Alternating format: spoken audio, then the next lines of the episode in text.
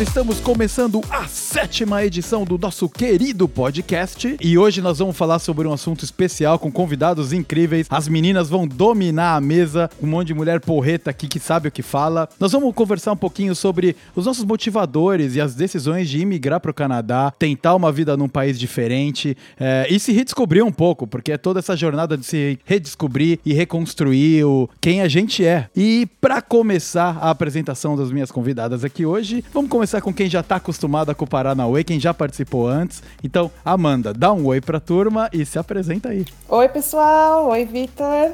Olá, convidadas.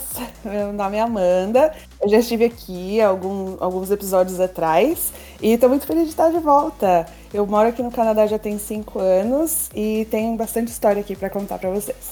Muito bem, muito bem. Obrigado por ter aceito o convite. É, da Amanda, eu vou passar para a minha irmã que a gente sempre acaba construindo amizade, a gente vira irmão, né? Então, Valzinha, diretamente do Brasil, mas também uma imigrante do, do Canadá. Dá um oi pra turma, se apresenta, conta um pouco aí de quem você é. Obrigada, Vitor. Oi, gente. Oi, meninas. É, muito obrigada pelo convite. Meu nome é Valesca. Eu conheci o Vitor quase, quase quando eu cheguei no Canadá. Eu emigrei para o Canadá é, quase cinco anos também tenho uma residência permanente. E estamos aí.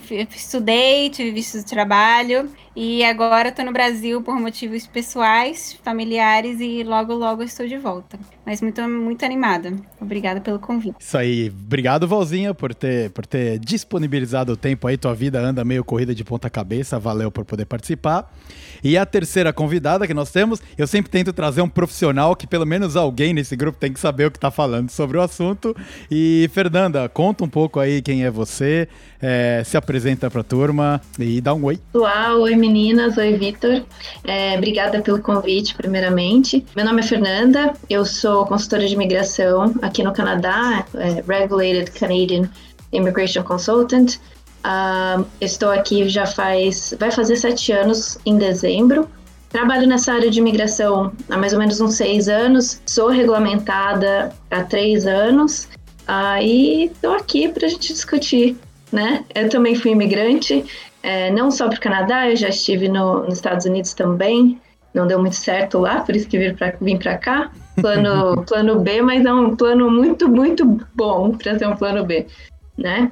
Uh, e é isso. Bora lá, bora conversar.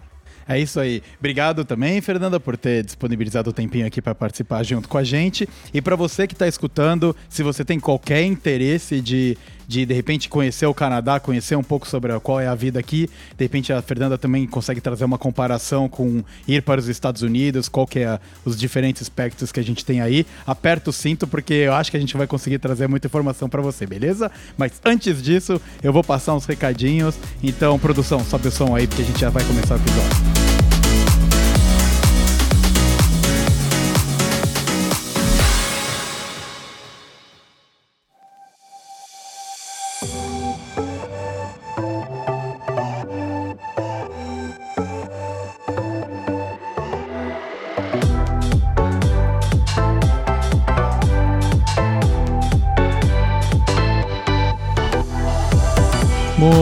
Muito, muito, muito, bem. Vamos lá. Começando o bloco de recadalhos e flashback aqui do É Isso Aí. Temos bastante coisa para cobrir, então eu vou tentar passar por rapidinho é, todos os comentários que a gente recebeu desde o último episódio. Começando por Matrix. O Ricardo, que já participou de alguns episódios atrás, ele me mandou um áudio e eu transcrevi e dei uma interpretada nesse áudio aqui e vou passar a informação para vocês que eu achei muito legal. Então vamos lá. De acordo com ele, tem uma fala incrível no segundo filme. O arquiteto fala que seis versões da Matrix foram criadas e a primeira dela, de acordo com o arquiteto, era considerada a perfeita, onde os humanos eles tinham todo o ciclo de vida, nasciam, cresciam, como lá, meio bateria e morriam. Mas fica um pouco confuso porque tem muita informação rolando ao mesmo tempo. E depois que ele assistiu umas cinco vezes a ficha caiu.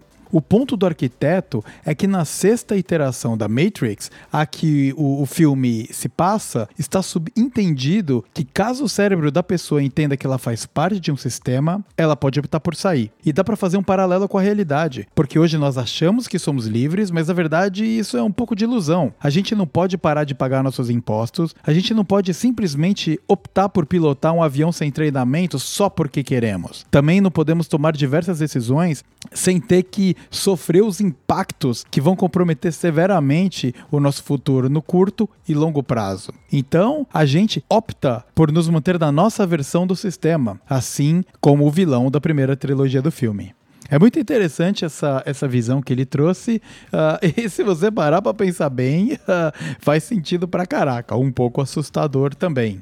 Outra coisa que eu gostaria muito de compartilhar com vocês foi uma curiosidade muito interessante que eu me deparei uh, no YouTube, num canal chamado Cineolho, criado pelo Gustavo Rego. Nesse canal, num vídeo publicado no dia 6 de agosto de 2021 sobre o filme O Cidadão Kane, ele comenta que em 1938 rolou um audiodrama sobre a história da Guerra dos Mundos, um dos filmes que a gente comentou no cenário apocalíptico do episódio anterior. Essa transmissão foi ao ar simulando a cobertura ao vivo por rádio da invasão em si. De novo, nós estamos falando do final da década de 30, outros tempos, hein?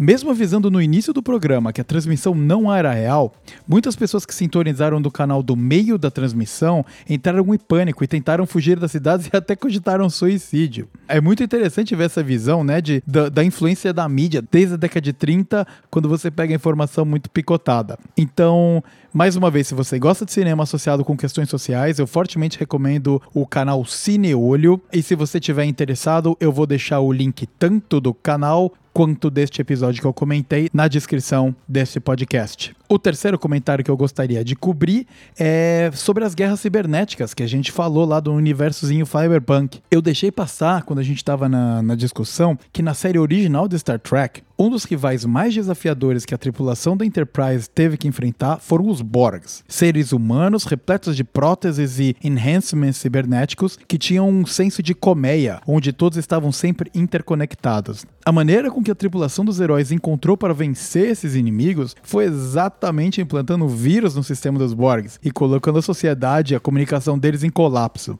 Esse é exatamente o cenário que o Paulo comentou que poderia ser o fim da espécie humana caso a gente vivesse esse apocalipse num universo cyberpunk, uh, numa realidade distópica que a gente pode viver no futuro nem tão distante. E quem trouxe esse comentário foi a minha querida mãe Trekker, viciadíssima. Então fica um beijo, um abraço e muito obrigado a todos vocês que entraram em contato para interagir junto com a gente uh, e curtir um pouco esses universos apocalípticos.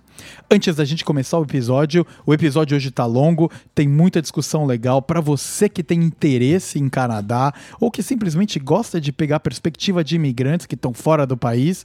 Vai ser muito legal, eu tenho certeza que você vai adorar o que essas meninas têm para falar, mas eu não posso deixar essa oportunidade passar e falar para você que se você gosta do nosso conteúdo, dá uma forcinha, compartilhe para um amigo ou clique ali no botão de acompanhar, sabe? Uh, seja no Spotify, a gente também está disponível no Apple Podcasts, no Deezer, no Google Podcasts e vários agregadores de podcast, caso você seja um pouco mais aficionado no mundo podcast, como eu, por exemplo, como Podcast Addict, esse é um deles, né? Então, caso você queira dar uma forcinha gigante aqui pra gente, passa aí o, o nosso canal à frente e entre em contato comigo, seja por, pelas mídias sociais, caso você uh, me conheça, e caso você não me conheça, eu estou colocando aqui na descrição deste episódio um e-mail para contato, que é o seguinte: é contato.eisoaí@gmail.com e o é isso aí você escreve no internetes com EH. Então, mais uma vez, contato.eisoaí@gmail.com.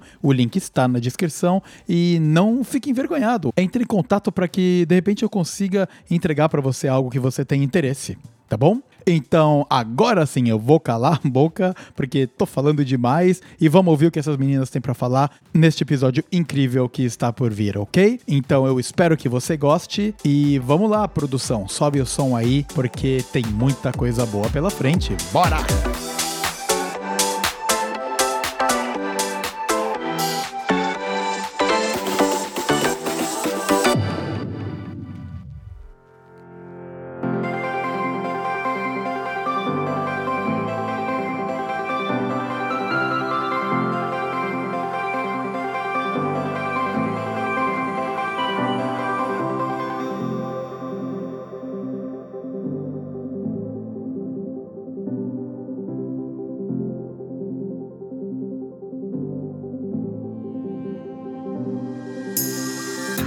Começando do começo.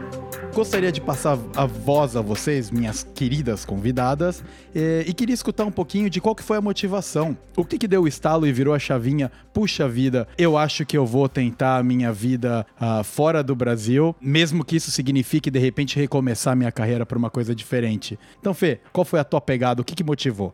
Então, primeiro, é, há muitos anos atrás, em 2005, eu fui para os Estados Unidos como estudante internacional, né, é, no high school. Fiz um ano de high school uhum. lá e depois do high school eu consegui uma bolsa de estudos num college, fiz dois anos de college lá no Kansas, tipo, eu morei na fazenda, no meio do nada, mas valeu muito a pena. E desde então, desde, desde aquela experiência que eu sou muito grata aos meus pais que é, financiaram, me, me deram todo o suporte, me empurraram mesmo para para sair, né, para ter essa experiência, essa vivência internacional. A partir de então eu falei, meu, a vida, a vida aqui fora, né, é bem legal vale a pena. E desde então eu tive essa vontade. Não deu certo, eu não consegui terminar a universidade, né, os quatro anos de bacharel, eu fiz só dois anos. No college ia transferir para outro, mas não, não consegui é, scholarship, né, bolsa de estudos, aí não deu para não deu para financiar o resto dos meus estudos. Uhum. Voltei para o Brasil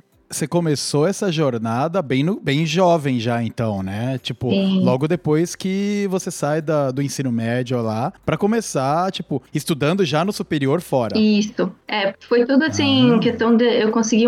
Foi oportunidade, né, que apareceu, que eu consegui essa bolsa de estudos. E era num college é, religioso, é, a religião menonita, que nem era minha religião, mas eu consegui a bolsa. Falei, não, bora, bora. eu nem faço ideia do que se trata, eu não conheço nada. É, é, é, tipo, é uma religião assim, bem. É, punk, não sei como falar, tipo, eles são bem regrados, vamos dizer assim.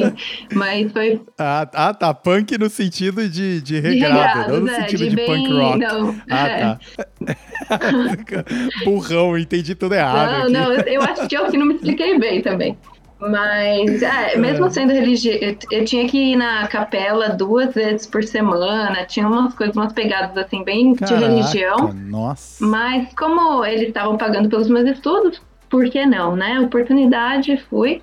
É, mas aí não deu, como eu te disse, quando eu fui transferir para outra instituição não deu certo, voltei para o Brasil, fiz meu, minha universidade lá, só que sempre com, aquele, com aquela vontade de voltar para fora, né? Mas como eu acho que a maioria de nós sabe, nos Estados Unidos é muito difícil imigrar, né? Você precisa ter ou casar com alguém, ou você precisa ter uma oferta de emprego, precisa ser muito é, especialista numa área, enfim. Então, eu comecei a avaliar outras opções, né? E aí, Canadá estava entre elas, Canadá, Austrália e Irlanda. Não sei se vocês chegaram a considerar esses outros dois países é, quando vocês estavam pensando em, em vir para o Canadá, mas eu considerei. Mas o Canadá eu achei, eu achei, mais fácil, era perto dos Estados Unidos, como eu já estava acostumada com os Estados Unidos, falei, ah, não, beleza. E eu estava eu tava namorando na época e eu e meu namorado decidimos é, vir para cá. Ah, tá, assim entendi. Então você veio com o seu então namorado da época lá, né? Sim, a gente não fez o que muitas é, pessoas fazem, que é casar para poder um vir estudando e o outro trabalhando, né? Acho que muita gente faz isso. É, a gente veio os dois estudando e fomos ficando, fomos ficando. É, o, esse processo de gente que casa especialmente para é, ele é bem comum também, mas ele também em alguns momentos se mostra uma armadilha um pouco assim, né? Porque pelo menos com pessoas que eu conversei assim, muita gente que acaba fazendo isso e chega aqui e, e, e, sei lá, acaba meio que se desencontrando no longo termo, porque acabou acelerando um pouco a relação ali que de repente não tava no momento para isso e tal. É? Exato, é verdade. É verdade. Eu acho que foi bom a gente não ter feito isso, porque no final das contas não estamos mais juntos. é, é, não deu certo e, e uh, tirou da frente um monte de trabalheira que teria como puta, papelada, né? Papelada é sempre um saco, né? Já é um saco de se separar de alguém, tipo, emocionalmente, ainda mais quando mexe com papel, fica uma bosta. Com certeza, mesmo, né? com certeza. É. E, e Valzinha, você, você quando veio pra cá, você já teve experiência também nos Estados Unidos, né? Antes de vir. É, então, na verdade, o meu início de história internacional é bem parecido. Eu sou boliviana, na verdade, né? Eu nasci na Bolívia. E aí eu vim pro Brasil com 10 anos. Minha mãe é carioca, meu pai é boliviano. E eles sempre gostaram de se mudar, sempre me mudei muito. E meu pai sempre me empurrou para fazer um intercâmbio também na época de escola. Também fui parar no meio do nada, em Ohio, de uma fazenda, numa cidade de 5 mil habitantes. Mas enfim, foi uma experiência que mudou muito minha visão sobre, sobre o mundo, eu acho, pro resto da vida. E eu sempre tive também na minha cabeça de que em algum momento eu queria ir para fora. E aí, quando eu comecei, quando eu terminei a faculdade, eu fiz faculdade no Brasil, eu já tava bem. Tava bem cansada, assim. Eu acho que o Brasil já tava, já tava começando aquela onda de é, divisão e problemas políticos e, e todas essas coisas. Eu tava bem frustrada com uma vida mesmo no Brasil, eu queria sair. Na época que eu saí, não queria necessariamente emigrar. Eu queria sair e ficar hum. fora. E eu falei assim, eu vou. Certo. E se eu gostar, eu fico. Se não, eu volto. Então essa foi a minha ideia. E aí fomos, e aí estamos aí há cinco anos. é, e passa rápido o tempo também, né? Porque quando você vê, pisca o olho e, e, Cara, você já tá aqui há cinco anos e já conhece mais da vida do dia aqui, daqui do que do, do Brasil, que você começa meio que se desconectar em, em alguns aspectos, né? Não, eu lembro que quando eu cheguei aqui, eu conheci uma brasileira que estava aqui já há oito anos e eu pensei, nossa, oito anos? Aí quando você vê, você já tá quase completando oito anos e tá, passou super rápido. Parece que a gente chegou ontem. É, eu tinha bem menos cabelo branco quando eu me mudei pra cá, vou te falar, viu? tá foda, cara. Puta merda. E Amanda, você você é a única que veio com, com, com uma pessoa e continua com a pessoa, pois né? Assim, porque a Val, a Val, ela, você veio solteira, né? A Val, a Val veio solteira na vida nômade maluca dela. E, e já nós três viemos com alguém, só você venceu o sistema Continuei. aí, Amanda, que continua com o João Filho Ainda forte. bem. Sim, Ainda bem, claro. fortes né? aqui. É, mas assim, assim como a Val, eu e o João a gente veio não necessariamente para imigrar. A gente estava bem. Aham, entendi. Bem cansado também da nossa vida no Brasil, tava bem estressado, bem chateado, nervoso com o trabalho, com, com a qualidade de vida. E a gente já estava começando a pesquisar de como seria morar fora, não sei o quê. E aí, um belo dia, chegando em casa, super estressado com o trânsito, com o trabalho, a gente começou a discutir. E aí eu falei pra ele, por que, que a gente tá vivendo assim? Vamos, vamos, vamos embora. Vamos, vamos pro Canadá. Que se foda, né? Pronto, vamos. Só vamos e já era. É. E aí a gente começou a pesquisar. Isso foi em janeiro de 2016. Quando foi agosto de 2016, a gente resolveu, já tava com tudo certo e veio pra cá. Então, também a gente estava bem cansado do, do, do Brasil, da questão política, e a gente morava em São Paulo, e super estressante também a vida, o trabalho, tudo. E a gente resolveu testar. Então, nosso plano foi vir, a gente falou, vamos ficar um ano e a gente vê como é que é, se a gente se adapta, se a gente gosta, se a gente não gosta. E acho que a gente gostou, né? Acabamos é. ficando. É. Bom, se ficou assim, a não ser que você tenha uma pegada meio masoquista de ficar num lugar que você não gosta, mas aparentemente sim, né? Exato. É, e, e, é curioso, porque é, eu sempre. Eu, a gente, eu acho que a gente pode até discutir a motivação, né? A gente falou, ah, queria viver alguma coisa diferente e tal e tudo mais, mas querer viver alguma coisa diferente, pelo menos na minha percepção, e realmente você virar sua vida do avesso para ir para algum lugar, é tá querendo muito, né? E eu sempre acredito que tem algo a mais, assim, sabe? Ou um. Eu, por exemplo, eu lembro que quando eu olhava e falava, pô, era, parece bobo, né? Mas eu via as casas de, da galera que morava aqui, tipo, os Estados Unidos também, né? América do Norte em si. E eu achava mó legal, nossa, cara, eu nunca vou conseguir viver, tipo, num, num lugar assim. Eu continuo sem conseguir porque eu não tenho dinheiro para isso. Mas pelo menos eu já moro no país certo, né? E, e daí eu olhava e falava, nossa, mó legal. Claro, tirando todo o estresse de, de quem vivia em São Paulo, né? Tem, também tem essa carga aí. Mas era para mim, de repente, conseguir encontrar um estilo de vida que que fosse compatível mais com a minha. Com o que eu entendia que era legal. E eu acho que para vocês, aí, todas as mulheres aqui participando do episódio comigo, ainda tem a questão que, claro que pro homem é importante, mas é pro mulher é mais ainda, né? Que é a segurança. E, Total. E putz, cara, eu lembro que quando eu me mudei, a minha então namorada, ela falava, nossa, aqui ninguém mexe comigo na rua praticamente, sabe? Comparado com a com a realidade que a gente vivia? Quando eu me mudei para cá, eu tava morando em New West, né? É onde o Vitor mora hoje, né? Ali. É nóis, quebrada New West. eu morava lá e eu ia, estudava na Douglas College, então eu ia a pé pra escola, né, pra faculdade, e voltava às nove da noite. E eu lembro que eu fazia aquele, aquela checada de ombro, sempre para ver se tem alguém seguindo, ah. se tem alguém estranho na rua, porque eu também sou de São Paulo, e em São Paulo, se você sair à noite é super perigoso, né? Ficar andando na rua sozinha. E eu lembro que depois de um mês eu me acostumei, porque não tinha, não, não tem esse perigo, né? É totalmente fora da nossa realidade. E quando a gente vê que o normal não é você ficar com medo, fala, putz, olha, olha isso, né? A gente, a gente é acostumado, é, acostumado a ter medo. Exato, eu, eu escondia meu celular dentro do sutiã em São Paulo. E aqui, tipo, todo mundo com o celular na mão, com iPad, MacBook, no café, vai no banheiro, deixa o MacBook lá. Isso eu não faço porque eu não tenho toda essa confiança. Ainda, né? Tenho. É, um resquício, né? Acho que nunca vai ser 100%, a gente sempre é um pouquinho mais alerta, de qualquer forma. Mas é engraçado porque eu tô aqui há dois meses no Brasil e acho que eu voltei mais assustada do que eu, quando eu morava aqui, porque acho que quando você mora aqui, você não pensa tanto nisso, porque isso aqui já tá no dia a dia, já tá no normal. Yeah. É. Mas aí você vê que aquilo ali é, tipo, completamente absurdo. Você volta para cá e você fala, meu Deus, como que eu vivi assim? É, e é um processo, né? E, e, de novo, eu vou, vou explorar o máximo possível ainda de pegar a percepção feminina aí, né?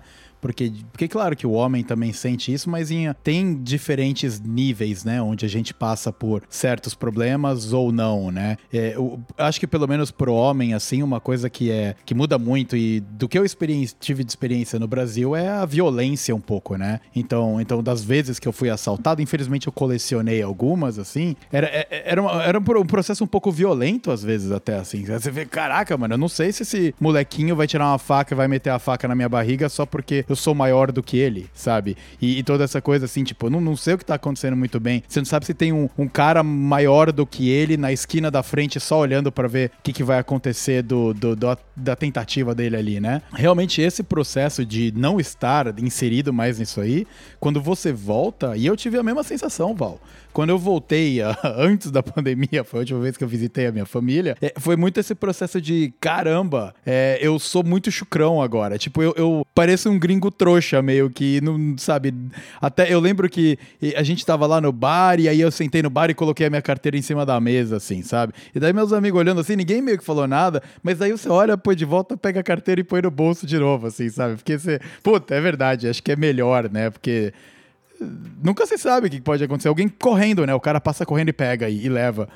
E é uma coisa que aqui você acaba desligando, né? Um pouco desse, desse botão, desse alarmismo sempre, né? E a gente comenta com o pessoal daqui, ou o pessoal de outros países, que a gente vive isso no Brasil, e eles todos ficam chocados, né? Eu é, tenho amigos que falam, ah, eu quero ir pro Brasil, carnaval, não sei o quê. Falo, é, é, é muito legal, realmente, a nossa cultura, né? Só fica meio esperto, porque você é gringo, tem algumas coisas que você precisa ficar atento. É, a gente já tem que ficar esperto, né? Eles mais ainda, né? Porque tá estampado o bobão na testa ali, né? De que não entende como o negócio funciona. O cara com aquela cara de trouxão, os moleques vão aproveitar mesmo. É, não, é, e eu enfim, antes de eu me mudar, de eu morar fora, eu trabalhei na Gasterne no Rio de Janeiro, né? E a Gasterne tem seu próprio museu, tinha muito turista do, do mundo inteiro. Gente, era gringo saindo com joia na mão. Aí você fala, meu Deus. A pessoa não pesquisou antes de vir para o Brasil. É. é. Precisa ter um manualzinho com a compra. O que fazer é. ao sair da loja. É. Em lugares como Europa, Canadá, isso é normal. Ninguém vai fazer nada com você. Mas aqui não dá, né? Rio de Janeiro é, ainda. É. Sim. É, é e, e, o Rio de Janeiro, ele ainda tem esse apelo gigante ao turismo, né? É, claro que São Paulo tem também, mas é difícil comparar com o Rio, que, meu, é o Rio de Janeiro, é onde os gringos querem ir. E, meu, tem uma desigualdade social cabulosa na cidade, né? Então vai essa galera pra lá, meu, com celular foda, com relógio foda, joia na mão, joia no pescoço e e aquelas roupas que só gringo usa, quando vai pra país tropical, que fica estampado que o cara não é de lá, aí dá merda, né? Dá merda.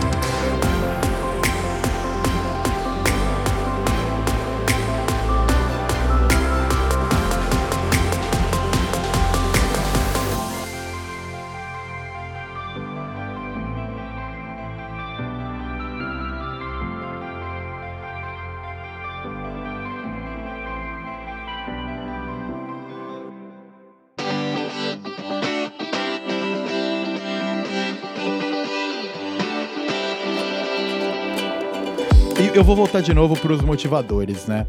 Desde coisa boba e. Ah, nossa, eu vi no filme e eu acho que essa vida seria legal assim e tal também. Uma coisa que me incomodou, eu sempre que fala do jeitinho brasileiro, né? Muito, muita coisa que se fala do jeitinho brasileiro tem o seu lado positivo, da gente conseguir resolver. Uh, a gente tem a capacidade de resolver problemas de uma maneira diferente, né? É, o, o, que pra gente vira uma vantagem quando a gente mora aqui no Brasil, aqui no Canadá, principalmente no aspecto não de, de fazer, claro, tudo certinho mas a gente tem ideias diferentes, né? E, mas, puta, eu lembro, eu voltava do. Eu trabalhava na Conceição e voltava de metrô pra, pra Pinheiros, né? Onde era na estação Sumaré ali. E eu entrava na fila, né? E tinha uma fila para você passar na catraca, eu entrava na fila. Só que só os trouxa ficam na fila. Porque a galera mesmo vai tudo indo pelos lados ali, vai indo, negócio. E eu virava e falava, cara, faz cinco minutos que eu tô parado no mesmo lugar. E aí você é forçado a também, de repente, fazer algum esquema, porque senão você não vai chegar em casa nunca, né? E eu achava isso muito, puta, muito foda, cara, porque eu via gente mais velha na fila ali, sabe? Que de repente tem. Me... Você já tá no outro momento da vida, que você não vai, mano, ficar furando fila com os marmanjos ali, que, que sei lá, estão saindo da escola, tá ligado? Então, isso aí me incomodava muito, assim, e é outra coisa que saiu da minha vida, né? Então, esse, esse aspecto cultural, que no Brasil é muito bom, às vezes também é uma merda, porque, cara, faz a sua vida uma bosta, né?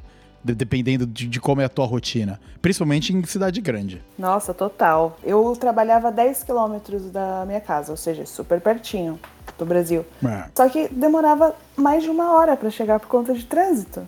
É surreal isso. É, é, imagina você, você perder duas horas do seu dia para chegar no trabalho. Pra, é, é muito estressante, é, é, é, horrível. Assim, hoje eu não consigo, eu não consigo imaginar ter essa vida de novo. É. E o, o que, que você trabalhava quando você estava no Brasil, Amanda? Eu era jornalista. Jornalista. Eu era jornalista. É, eu, o meu último trabalho eu trabalhei na, no Carrefour, no e-commerce do Carrefour. É, totalmente diferente do que eu faço aqui agora. né? É. Mas eu tava, já estava também de saco cheio também da, da vida corporativa, da vida de, de escritório.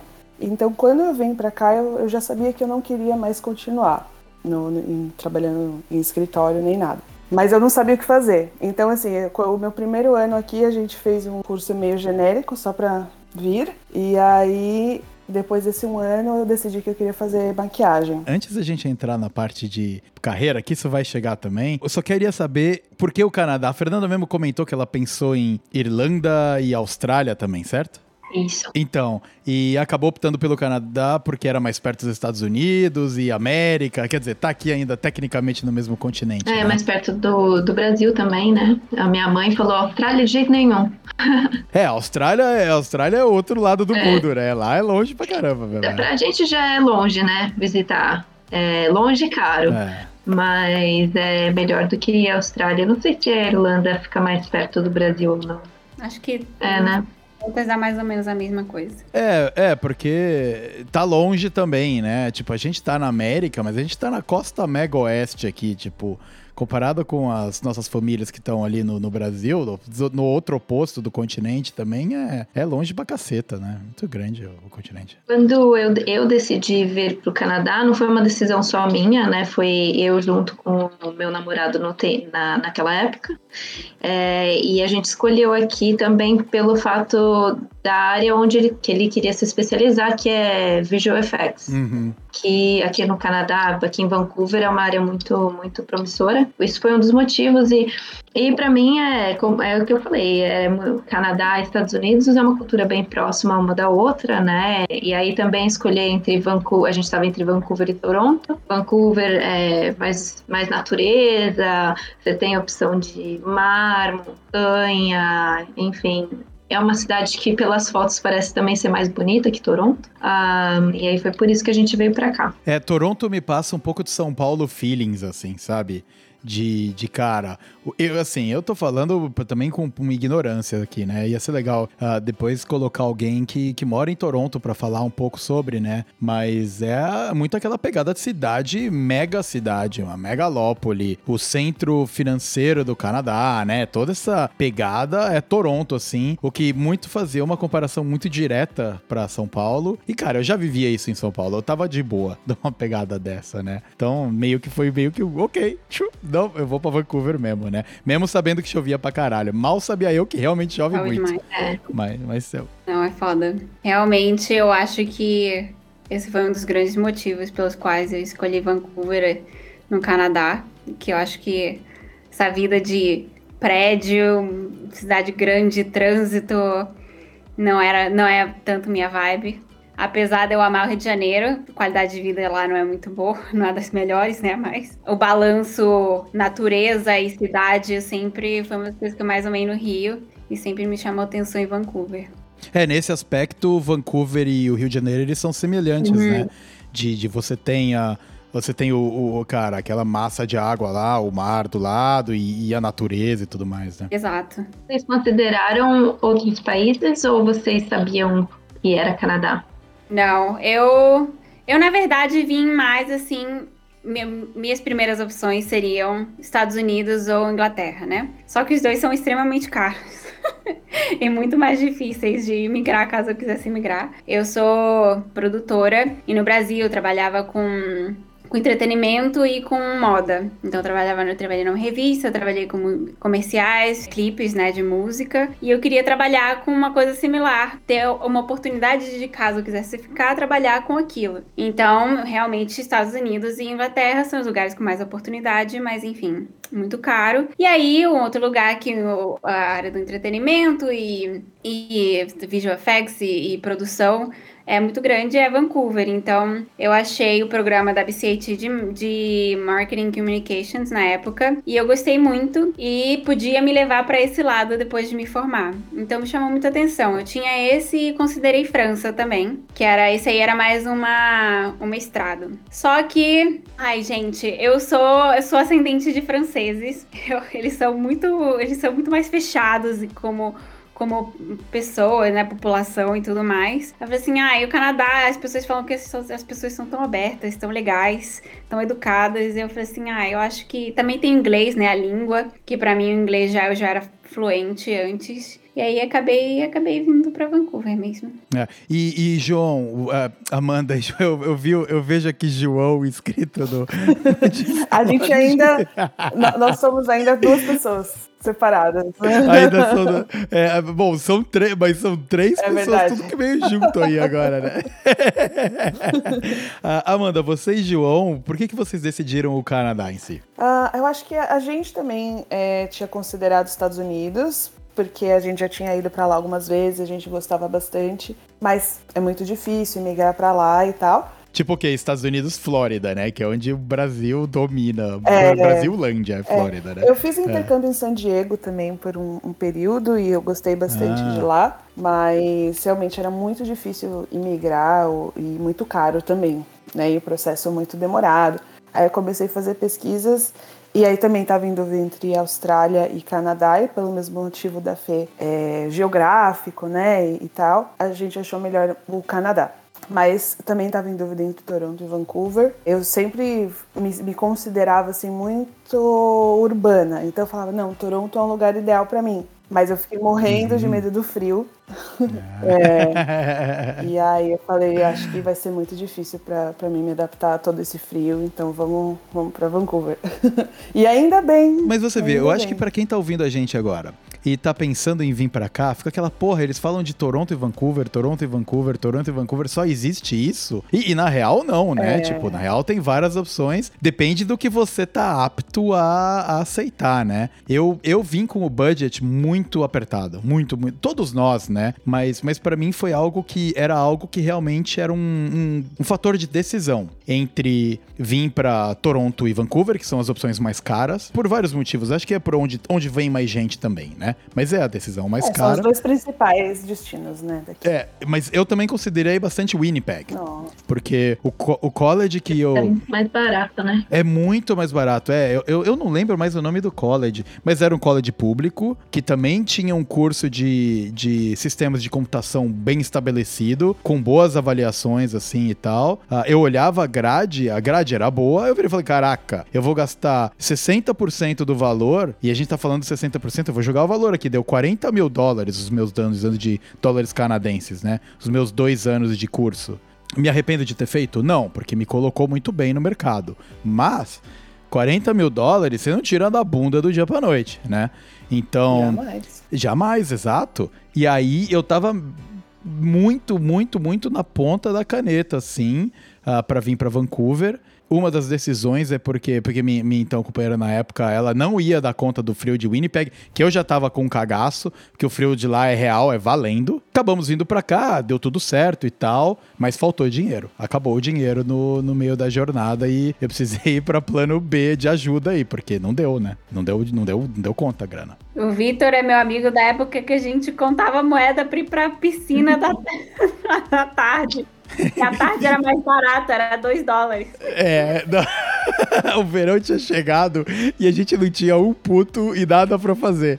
Né? Aí virou e falou, cara, o que, que a gente consegue fazer com 2 dólares? o Central Park ali em Burnaby, que era, sei lá, uns 20, 30 minutos andando. E a gente ia pra piscina à tarde, que era 2 dólares. É, e era um horário meio merda, que você só podia ficar lá, tipo, por uma hora e meia e eles já te chutavam é, porque a piscina ia, acontecer. Né?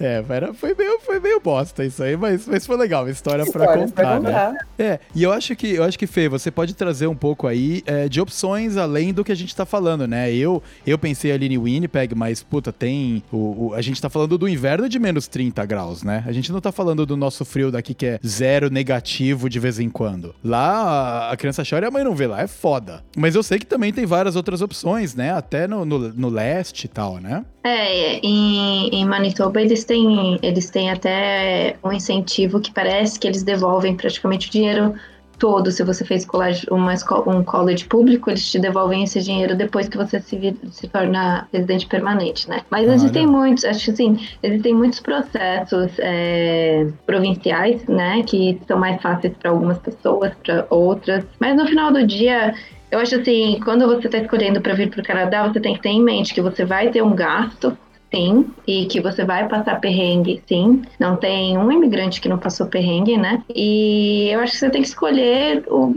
também algo que você consiga aceitar, né? Porque não adianta você vir pro Canadá e se enfiar lá no meio da neve e não gostar, porque aí depois você não gosta, você gastou dinheiro, pode ter gastado menos, mas não ficou, não gostou, voltou pro Brasil sem nem aplicar para PR. Yeah. Né? Então, ou tem que ter muito claro na, na sua cabeça que você vai passar por um período aí mais, mais difícil, mas que depois que você pegar o PR, você tem essa é, mobilidade, né? Você pode ir para outros lugares. Mas...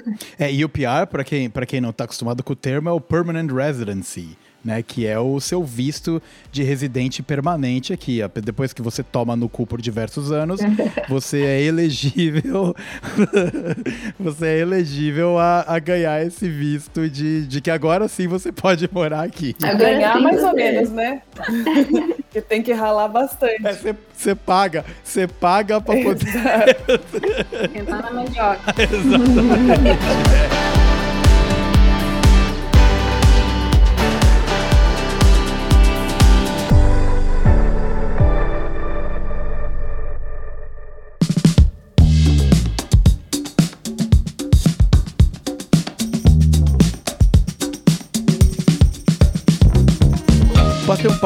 Sobre a sobre você reinventar um pouco, né? Sobre de repente caminhar para uma carreira diferente ou puta, eu tô indo, então eu vou aproveitar essa oportunidade, puta, para dar um tapinha nisso aqui que eu sempre quis fazer, mas aqui no Brasil não dá, assim, sabe? Ou a oportunidade não, não rolou. É, comigo foi bem isso, eu me formei em matemática, né? Matemática aplicada à computacional e, e beleza, logo entrei no mercado e tava lá me formei pela USP, trabalhei como analista e modelagem de dados no Itaú, então a carreira super bem e tudo mais, mas eu sempre queria ir mais pro lado da programação, pro lado da escrever linhas de código. E a minha carreira no Itaú me levava afastada realmente da modelagem e, e linhas de código em si para uma parada mais, uh, sei lá, cara, mais bullshit analytics, assim, de. Não bullshit analytics, tem muita gente que gosta, mas não era muito o que eu queria fazer. E aí eu me senti meio que remando contra a maré por vários anos, assim, porque era o que eu queria ir pra linha mais técnica possível, mas as, as melhores oportunidades de emprego e de carreira dentro do Itaú me levavam pra outra coisa. E aí eu acabava indo pra essa coisa, né?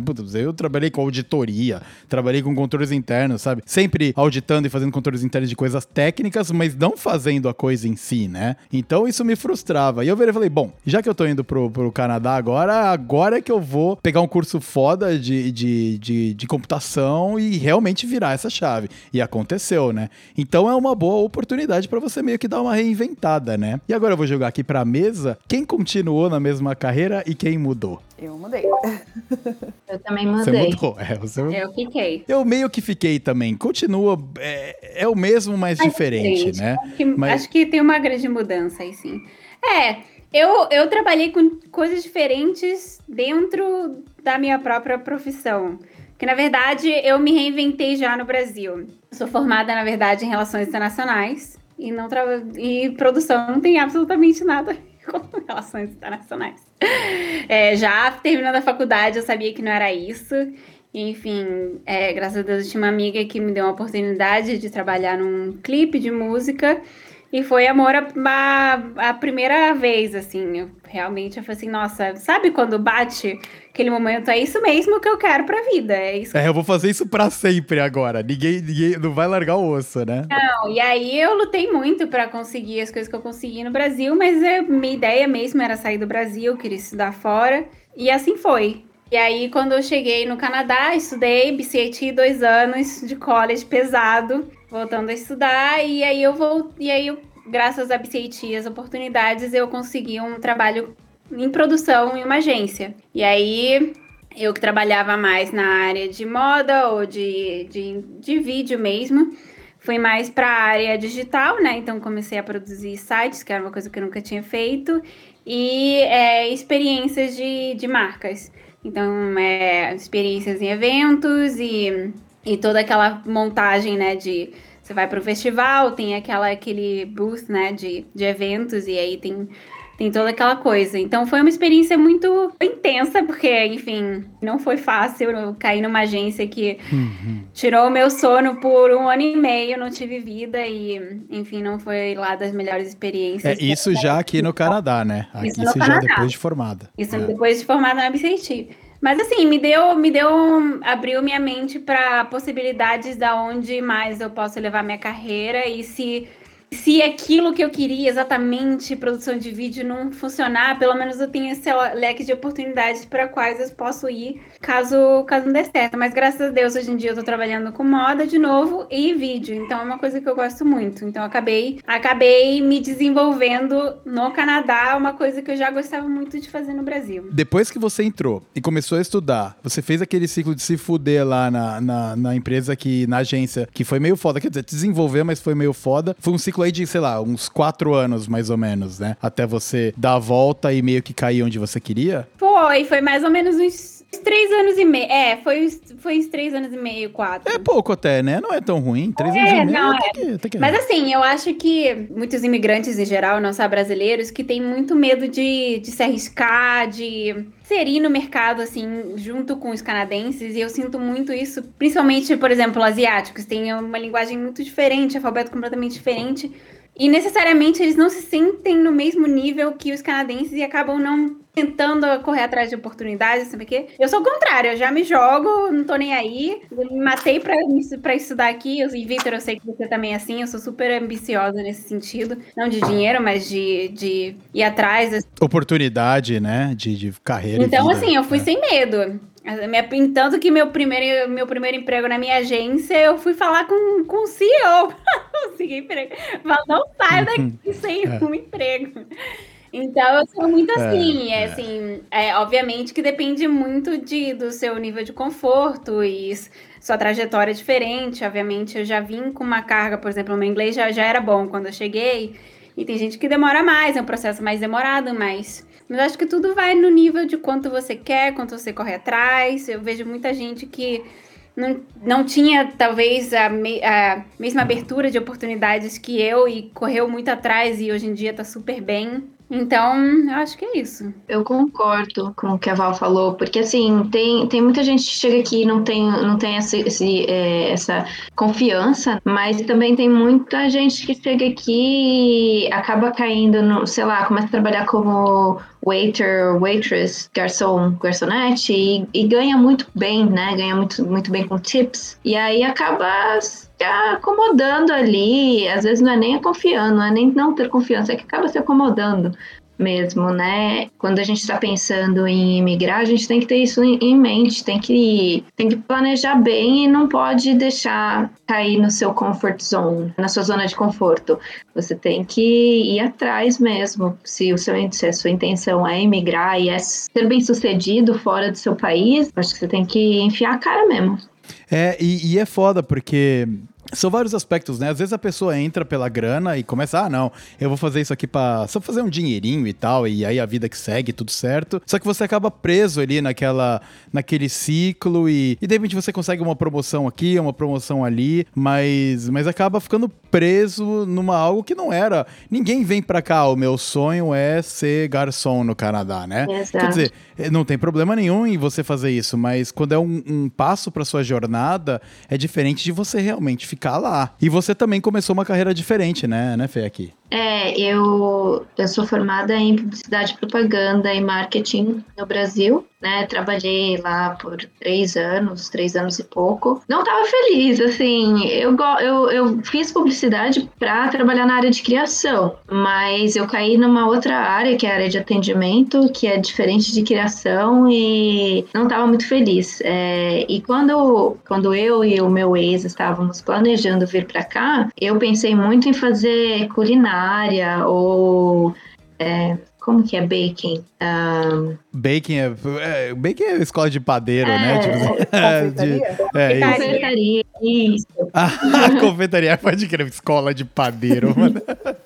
Eu pensei muito em fazer, em fazer isso, pensei também em design de interiores, e, mas no final das contas acabei vindo fazer um, uma pós em marketing também, porque eu fiquei com medo, fiquei com medo de sair da área, né? E também tive outras influências, minha mãe influenciou muito na minha decisão de continuar na área de marketing, mas eu acho que é muito assim é, a insegurança, né? E aí lá na, na, no college eu comecei a trabalhar dentro da, do International Office, eu apliquei para uma posição dentro do International Office e uma coisa levou a outra, virei recrutadora dentro da Douglas College.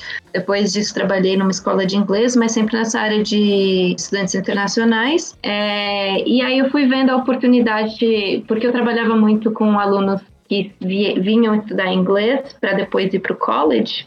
É. Aí isso daí me abriu o olho e falei, pô, oportunidade, acho que eu vou fazer o curso e virar consultora de imigração. É, e, e, o mundo ele é pequeno, porque eu tenho amigos que eu conheci pela Ana, né?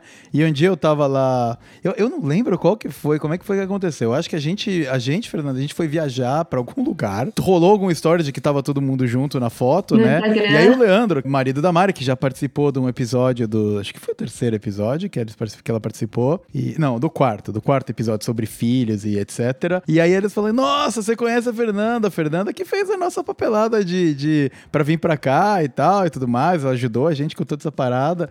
E, Buda, sabe, falaram mó bem, ficaram mó bem, olha só que coisa aqui muito pequena. Estamos tentando se reunir para tomar uma cerveja todo mundo junto aí, não, não tá, é difícil, não tá rolando. É difícil. Mas em algum. É, tá, todo mundo muito ocupado, né? Mas é. é, mas é, mas é legal. É realmente, é realmente uma. É, deve ser muito recompensador mesmo, né? Recompensador, o, exatamente, o... essa palavra. I just want you to know that I'm sorry. E, uh, Amanda, você trocou geral também, né? Tava lá no seu jornalismo, sei lá o quê. Você chegou a exercer a carreira valendaço no, no Brasil para valer assim, tipo, ou, ou logo você meio que se perdeu o amor pra parada? Se é que você perdeu o amor, né? É, eu nunca trabalhei em redação, mas eu trabalhei alguns anos em assessoria de imprensa. Mas também ah. já fiz de tudo, assim. No Brasil, já trabalhei com marketing, já trabalhei com e-commerce e assessoria de imprensa, é, auxiliar de escritório. Você fala qualquer e coisa. E você gostava? Era uma parada que dava tesão de não, fazer assim ou era meio meio? Não, não, nem um pouco, assim. Eu acho que é, no Brasil, acho que também pela nossa criação e tal. A gente tem que sair do colegial já sabendo o que a gente quer fazer, né? Aquela.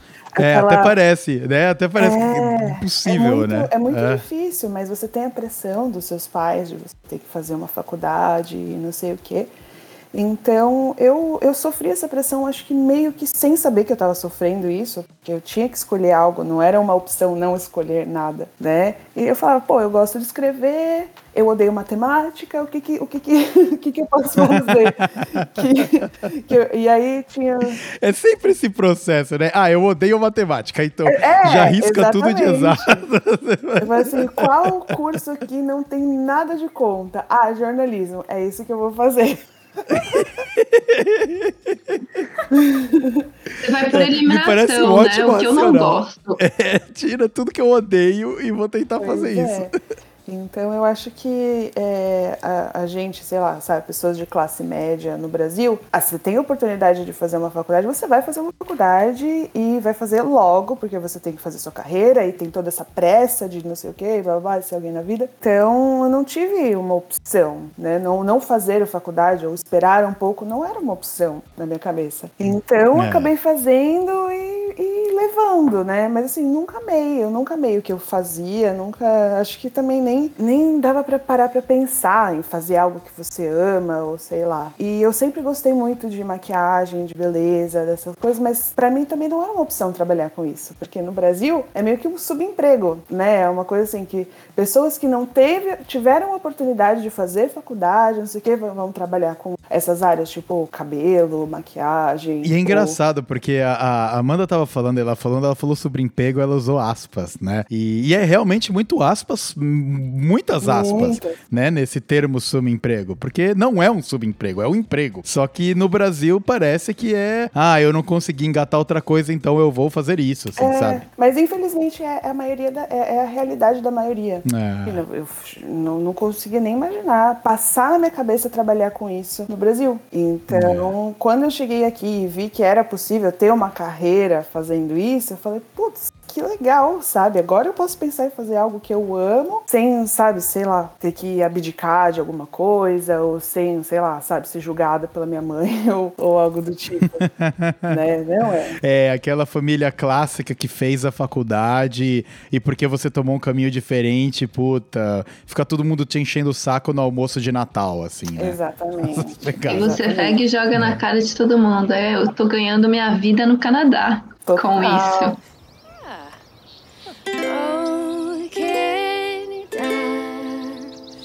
É interessante, né? Porque as opções de carreira elas abrem muito quando você vem pra cá.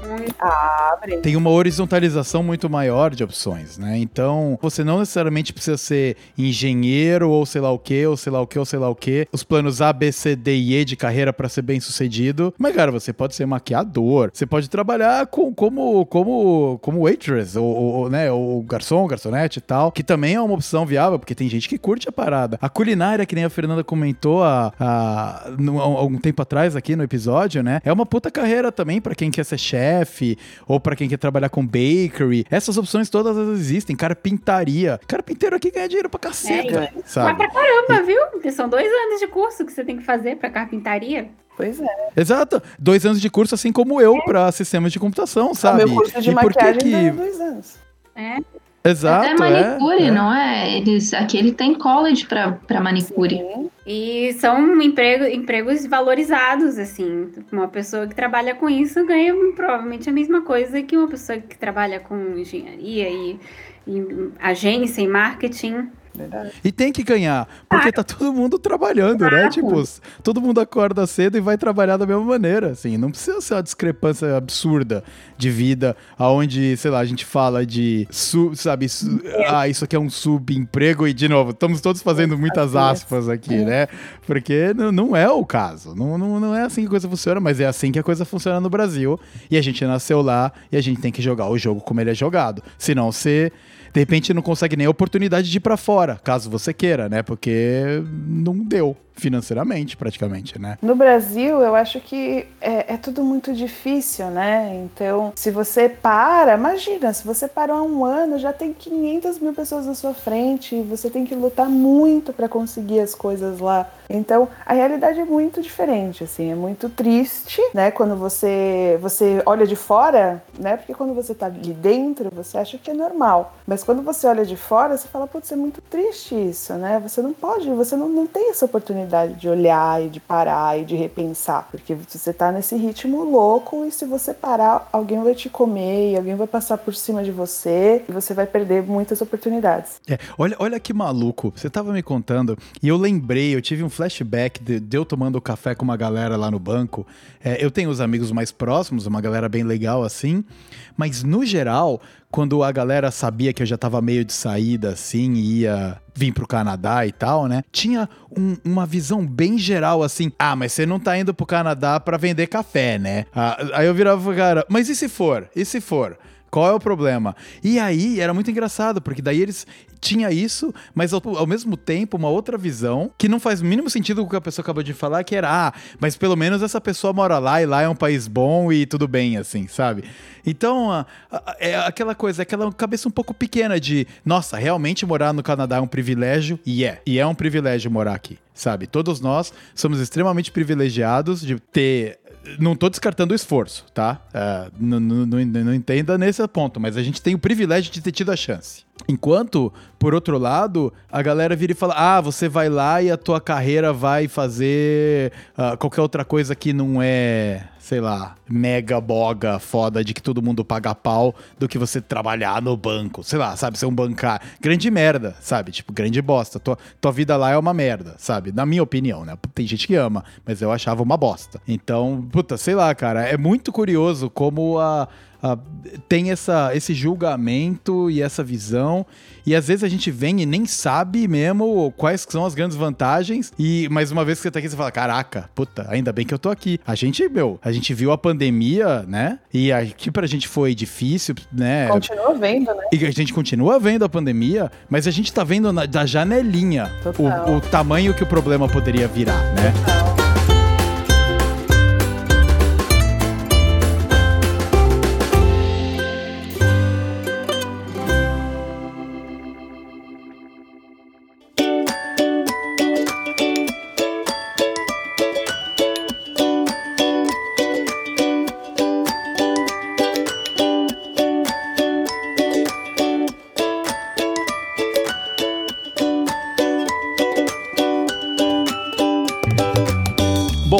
Sabe que o dólar ficou pior, né? Todo mundo falava quando a gente tava vindo, ah, de repente vale a pena segurar um pouco pro dólar descer, né? E tal. Imagina. Você imagina, o negócio foi subindo, foi subindo, foi subindo, continuou subindo, né? Que dica que você passa pra galera quando você começa um processo de, de, de estudar qual caminho seria adequado para alguém vir? Dado o custo e tudo mais? É, é muito mais baseado no financeiro ou, ou de repente no, nos outros quesitos mais emocionais e o que, que a pessoa quer fazer uma vez aqui? Qual que é o balanço aí que você passa pra galera normalmente? Você falou da, da parte emocional e financeiro. Precisa ter um, um, um certo um certo equilíbrio nos dois, é. né? Porque, um porque você precisa ter, você precisa se preparar financeiramente e você também precisa se preparar emocionalmente. Eu, quando vim, não estava muito preparada emocionalmente. Eu quase voltei para casa. Depois de um mês aqui de chuva, eu quase voltei para casa. Mas é, é, é, isso, você precisa se preparar das duas formas. É lógico que você não pode chegar aqui sem um tostão no bolso, porque primeiro que você não vai conseguir o visto, né, para vir para cá, é, e você precisa ter esse, esse preparo, porque o dinheiro, quando ele acaba, é complicado, né? É complicado. É complicado. Você, você mesmo falou que você tinha se preparado e que acabou tendo que pedir uma, uma ajuda, e aconteceu comigo também. Foi, é. Teve uma. Um, logo que eu cheguei, acho que nos primeiros dois meses, meu dinheiro acabou e eu tava dá um desespero muito grande. Mas é, uhum. é, é, isso, eu acho que eu converso mais para tentar entender o perfil deles de imigração e aí propor quais seriam as, as, os caminhos mais fáceis, né? É, porque pode variar muito. Às vezes você tem que estudar inglês, às vezes você já tem o inglês, mas seja mais velho, então você precisa ter a parte da educação, enfim, precisa ter esse preparo. É tipo, vim quando o seu inglês é uma bosta. É isso. Ela tá querendo passar de maneira profissional, mas o seu inglês é uma merda e, sabe, e você não consegue viver a vida de verdade aqui. Você precisa estudar inglês. É bem assim, É, tem né? gente, às vezes eu vejo nos grupos, né, do, do Facebook, ah, quero ir para o Canadá com zero de inglês, o que eu faço? Não vem. Dá pra eu, dá pra eu imigrar sem ter inglês? Primeiro, por que, que você quer imigrar para um país onde a língua é o inglês e você não quer falar inglês? É alguma coisa você precisa entender. A chance de sucesso de uma pessoa dessa ficar aqui é muito baixa. Porque ela tá querendo viver num país onde ela nunca vai conseguir se inserir no país. Eu não tô nem falando de trabalho. Vai que ela trabalha numa construção onde só tem brasileiro e todos falam português, por exemplo. Tudo bem. Então isso ela conseguiu. Vai ficar presa lá para sempre, mas você nunca vai se inserir a cultura. Nunca, nunca. Porque você não tem familiaridade com a língua, cara. Como é que você vai fazer? Impossível. É, exato. E aí você tem até a opção de você começar a estudar inglês no Brasil mesmo, né? Ou vir para estudar inglês aqui. Só que é lógico que se você vai vir para estudar inglês aqui no Canadá, você precisa ter, ter um, um, bom preparo financeiro, né? Principalmente se você tem zero de inglês. É, foi o, o, o pulo que eu dei. Eu consegui é, vir direto pro college, né? A Val, a Val, ela fez o mesmo, mas a Val veio com inglês bem melhor do que eu. Quando eu cheguei aqui, logo a gente se conheceu, logo depois de meses ali, né? Na, logo no primeiro inverno. A gente chegou em setembro e no primeiro inverno que a gente fez uma viagem todo mundo junto com o college, college, a gente se conheceu e o inglês dela era bem superior, continua sendo bem superior, então o inglês da Val é foda. Uh, mas eu, eu tinha conseguido a, o IELTS, né, a notinha lá do 7, sei lá quanto que era, eu fui bem, né, eu fui bem, uh, porque uh, eu tava até conversando ontem no, no chat de bebê da Amanda, nem lembro mais com quem, mas a gente tava falando da vinda e tal, e eu encarei muito o IELTS como vestibular de novo, assim, né, eu tinha me preparado muito pro vestibular, e quando veio o IELTS eu virei e falei, ah, beleza, eu tenho um inglês razoável, razoável. Eu vou focar na prova e extrair o máximo possível da, da minha capacidade de inglês dentro dessa prova, né? E fui lá, consegui a nota suficiente, uh, vim pra cá. Mas quando eu vim pra cá, eu virei e falei, caralho, tipo, beleza. Pra lei, pra aula e tudo mais, tá beleza. Agora, pra todo o resto da realidade, eu tô atrás no inglês, assim. E não só para se comunicar, mas para poder me expressar. Eu já até conversei isso com uma, uma galera. Nos primeiros uh, meses aqui, talvez até o primeiro ano assim, eu não conseguia ser eu mesmo em inglês. Nossa, eu também. Né? Eu não conseguia me expressar. E, e as pessoas que estavam conhecendo o Vitor em inglês não estavam conhecendo o Vitor. Tava conhecendo uma carcaça da pessoa que eu tava tentando ser assim, né? E isso foi muito merda. Foi muito merda. Porque por mais que eu conhecesse as pessoas, as pessoas não estavam entendendo quem que eu era, sabe? E eu percebia isso. Eu falava, caraca, que bosta! Porque quando você que não, merda, não domina a língua, você não consegue fazer algumas piadas que você normalmente faria, ou inserir alguns comentários que normalmente faria, porque você tá, é, sei lá, se preocupando em formar uma frase que as pessoas entendam. Eu, pelo menos, fui, eu fui muito assim no começo também. Eu, eu vim, o meu inglês era bem quebrado, bem ruinzinho. Eu conseguia me comunicar, conseguia fazer o college e tal, mas era também, exatamente, era a minha carcaça ali. Eu tava sobrevivendo falando, mas eu não conseguia ser, eu não conseguia me expressar e fazer falar do jeito que eu gostaria de falar, porque é muito difícil no começo mesmo, quando você tá construindo aí o seu inglês. Não é só no começo também, porque às vezes eu paro para pensar numa, em alguma coisa que eu falei em inglês, eu fico, será que eles entenderam? Será que eu falei certo? Ou será que eles estão entendendo essa outra coisa aqui que, meu Deus do céu, não, sei lá. É. Tipo, cara, que não tem nada é. a ver com o que eu tô querendo falar, né? Tem algumas situações que você fica tipo, oh, e agora? A minha decisão foi dos primeiros dois anos não conviver com brasileiros. A, a Val a gente se conheceu, mas num ambiente extremamente internacional, né? A gente nem se falava em português direito, sabe? Era, era raro. Eu lembro que quando a gente se conheceu, tava todo mundo falando inglês lá e tudo mais. E o sotaque carioca da Val desaparece quando ela tá falando em inglês, né? E aí, não sei o que aconteceu, a gente foi pegar uma cerveja, alguma coisa, e aí a gente começou a conversar em português. Ela falou, falei, aí eu falei, caraca, mano, você é carioca, eu não sabia, né?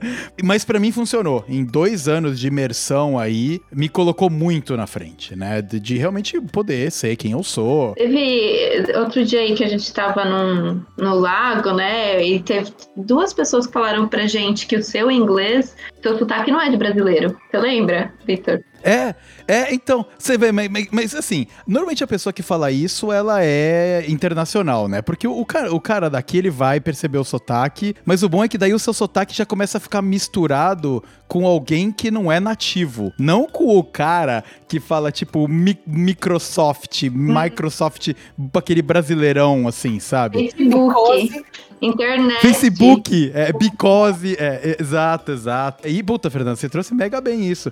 Esse é o feedback informal melhor que você pode ter. Porque você vira e fala, puxa, eu até falei, obrigado, né? Nossa, mas, mas, mas você vê, vê que tá funcionando, né? Mas foi tudo desse início dessa realmente desse bloqueio. Tanto é que eu conheci a Amanda só depois que eu me formei no BCIT, né? Tá, e não tinha muito tempo pra vida lá, porque era correria maluca, mas. Já que você tocou nesse assunto, eu, eu só queria perguntar, tipo, eu, eu senti, eu sinto muito aqui no Canadá que a maioria dos meus amigos são internacionais, eles não são canadenses. É, isso acontece também com vocês? Uhum. Ou porque talvez seja por eu estar na área de, de é, imigração e é, international education, talvez seja por isso que todos os meus amigos, a maioria sejam, sejam internacionais, não sejam canadenses, né?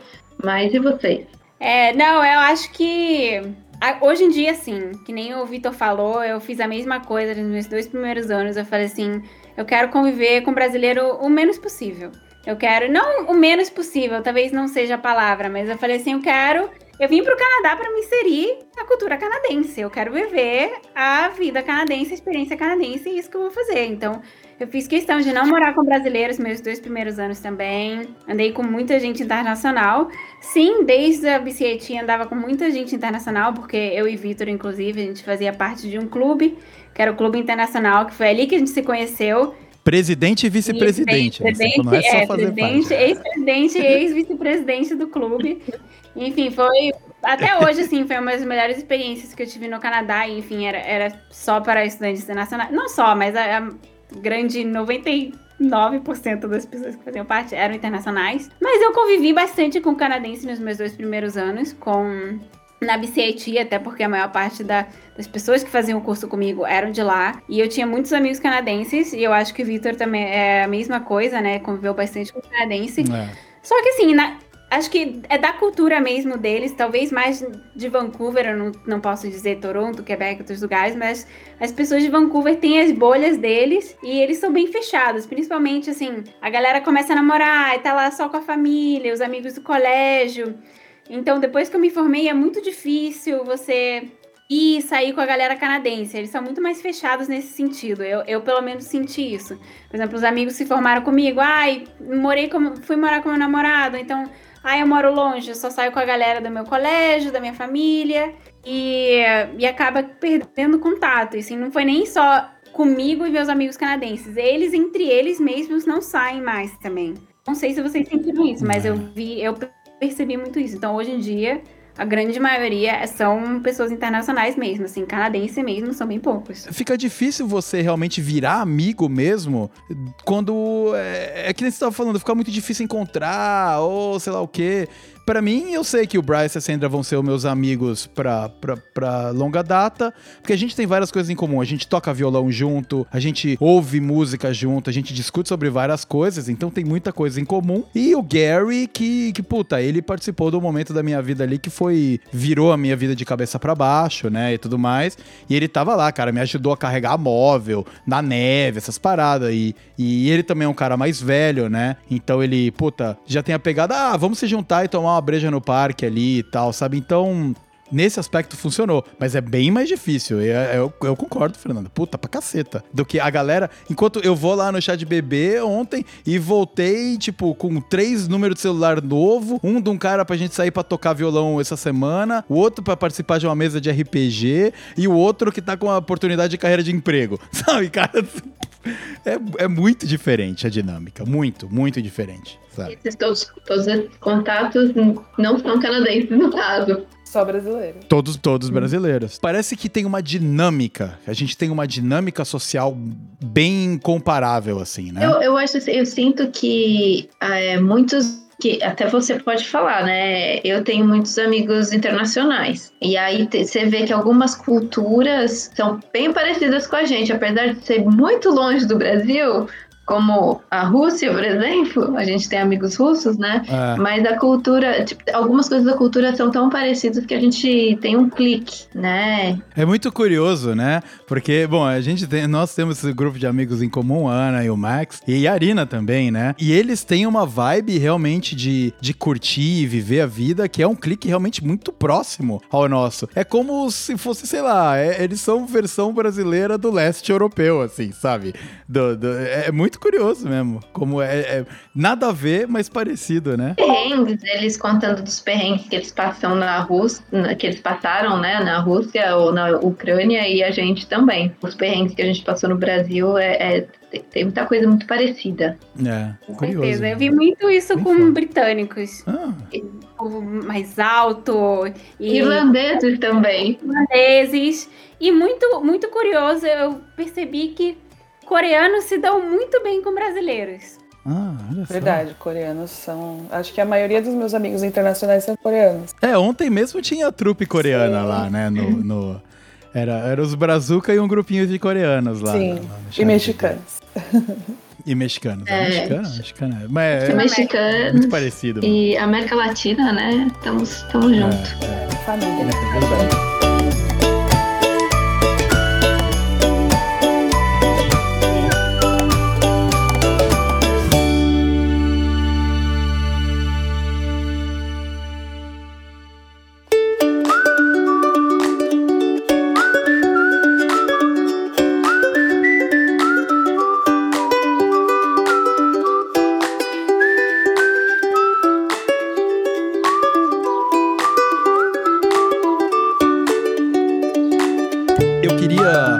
Pontuar um pouco também de vocês trazerem um pouco das percepções do que, que você mais gosta de estar aqui e, e tentar ser um, um pouquinho fora da casinha aí de ai, a segurança e tudo mais, mas um negócio que você olha do dia a dia que você olha e fala, puta, é foda morar aqui por isso, sabe? E o que você sente muita falta. E, e também tentar sair um pouco da casinha de família e essas coisas, porque todo mundo sente falta da família, sabe? Mas o- a sua coisinha pessoal que você sente falta, assim. Olha, eu acho que a coisa que eu mais gosto aqui é a questão de, da, da liberdade. Você ser quem você, você é, é e sem ter essa questão de julgamento, sem ter que dar alguma prestação de, de contas pra alguém. Você Aqui você sai com a roupa que você quiser, sem nem ninguém se preocupar, tá todo mundo cagando e andando. Você corta o cabelo do jeito que você quiser. E no Brasil eu sinto que tem muito dessa, desse julgamento, assim, meio que, meio que das entrelinhas, mas Se tem. Você falou e de cortar o cabelo, você- a gente tem que abrir um parênteses aqui. A Amanda, quando é que foi? Foi há dois anos atrás, Amanda? Um, quando que foi? Foi, foi um ano atrás, foi no maio. Foi. Foi ano passado, da pandemia, no meio da pandemia, eu surtei e raspei a cabeça. É, aí foi, foi muito engraçado, porque aí ela raspou a cabeça e beleza, é o que todo mundo aqui foda-se, né? E a gente acaba se incorporando à cultura, então pra gente foda-se também, né? Mas foi muito engraçado. A Não, gente é, olha, tem uns amigos que ficaram me zoando, falando que eu parecia o Belo. Oh, foi mal. Mas esse seu amigo é dono do podcast, então você tem que aceitar. Mas era muito engraçado, porque, porque eu fico brincando, porque é todo mundo, todo mundo aqui é, nossa, mega pá, os brasileiros assim. Os dois mais quebrados que eu conheço sou eu e a Amanda, né? A gente é os mais quebrados. E, e foi muito bom, porque a gente tava lá no lago, né, boiando numas, umas boias. E daí a gente viu a Amanda vindo com uma boinha Era amarela em volta da barriga, nadandinho assim.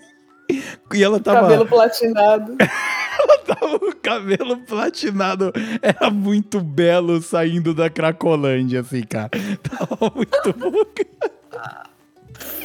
Ai, rendeu uma risada, Você cara. não, não perde a oportunidade de me zoar nem no podcast. Não, não, não, não peço. Te zoou publicamente ainda. Mas eu sei que vai voltar, então eu não tô nem com dor no coração. Que não... Mas continua, Amanda. Você estava falando da liberdade, né? E Exatamente. também vou colocar aí a cherry on top também da sexualidade, né? Acho que aqui as pessoas têm mais liberdade de se expressar, talvez não numa, não tipo numa não binariedade aí de gêneros e toda essa parada, né?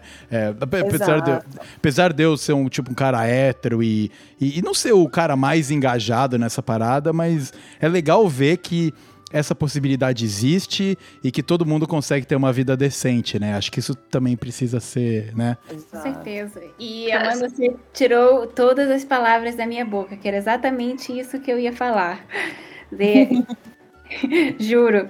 É, cara, não, não tem, não tem como comparar. Sempre, apesar de eu amar o Brasil de, de diversas maneiras, eu sempre me senti um pouco um peixe fora d'água, de certa forma. E sempre me restringindo, porque, sei lá, eu tenho meu jeitão assim, sou meio. E eu nunca, nunca consegui ser eu mesma, eu acho. Então, eu acho que uma das coisas que mais. Todo mundo fala, nossa, você não teve dificuldade de se adaptar no Canadá? Eu falei assim, cara, eu juro que. Não. Eu, talvez as primeiras semanas, um mês, mas depois, cara, não, não tem nem como explicar a liberdade, tudo que eu vivi, sabe? Agora eu, eu sou a mesma, e até se eu voltar para o Brasil, foda-se, tipo, já já tá, já chutei o balde e é isso aí. Deu é, mudou minha vida de uma forma que talvez, talvez nunca teria sido no Brasil. E olha que curioso, né? É tipo, vocês, duas meninas aí, muito dessa parada de, de como eu me visto, como, né, sabe, eu sou. Então, hoje, sabe, eu acho que quem tá, tá se maquiando e quem tá se vestindo bem, de novo, eu como homem falando, mas a percepção que me passa é de que você tá fazendo isso mais pra você, né? Do que, de repente, porque você vai ser mega julgado na rua, né? Do que seria no Brasil, né? Isso é um pouco curioso eu acho muito legal é, é, realmente essa liberdade, né? E, e, Fernanda, vo- você tá nesse nível também? Ou tem alguma outra coisa que você acha foda daqui? ah, que. De novo, que não seja os clichês, assim, algo que, ou que você faz, nossa, isso é foda. Pra mim, é, o meu commute, né? E todo o, o ir e vir do trabalho. Certo. É, é, é, é, para mim, não é a questão de gastar uma hora dentro do carro. É a questão de andar nessa cidade e falar, nossa, essa cidade é maravilhosa, essa cidade é linda. Eu, eu dou valor, eu dou muito valor a isso. Eu, eu moro em downtown, né? E eu não preciso de carro. E eu não preciso nem de transporte público, a maioria das vezes, É. né? Então, isso é uma coisa que para mim é demais. Assim, É, demais. boni é bonitinho, né? Tudo Não, ajeitadinho. Vancouver é maravilhoso. É. Sim. É. E, e- e, de novo, e daí cai no negócio que a gente já comentou, né? De você não só tá andando num lugar que é cênico e bonito, mas com segurança, né? Que você não se sente ameaçada por. por... Cara, mano, o maloqueiro que vai sair do bueiro vai te ferrar, sabe? É, um pontinho negativo é que aqui, aqui em Vancouver, não é em todo o Canadá, mas em Vancouver a gente é tudo muito lindo, mas é, uma coisa que eu fiquei chocada quando eu cheguei aqui, que eu não esperava, são os ah, drogados, né? Ah. Drogado É, é verdade. na rua. É, e ali. Os mendigos drogados. É, né? principalmente pra você que mora no, no centro ali, né? A Val também mora no centro e tal. É, puta, você tem esse contato com uma galera noiadaça, né? Que tá. Meu, e é um monte, né? Tem uma rua ali, a Hastings Street, cara, é bizarro. Parece Zombieland, assim, a galera andando. É muito cabuloso mesmo. É foda. A quebrada da Tá Val ali. É, a quebrada da. Moro na, na rua que é entre ba- homeless e, e drogados e a parte rica ali de, da Olympic Village, né? É, no meio a meio. Tem um pouquinho dos dois, é sempre bom pra colocar o pé no chão, né? Você olha, você olha os ricos um pouco, aí depois vai pra quebrada, e olha o rico mais um pouco. É nóis. Outro dia eu saí, a gente saiu de carro lá do prédio dela, tinha um The Walking Dead sambando no, no meio da no meio da rua, a gente não conseguia, a gente parou o carro e esperou o cara resolver sair da frente. Parecia Esperou muito o cara dar o show dele. É. O cara em Nárnia lá, né? Com a, meu, com a cabeça da outra realidade. Nossa. É. É, eu. Mas é muito triste. É, isso é. realmente. Puta, isso é muito triste mesmo. E, e, e claro, quando você vem um pouco mais pro subúrbio, isso ainda existe, mas é numa escala infinitamente menor, assim, sabe? Realmente aquela. Aquela reunião dos cracudão lá, do- da, da galera que tá mal, assim, que a droga destruiu a vida, né? É foda. É bem foda.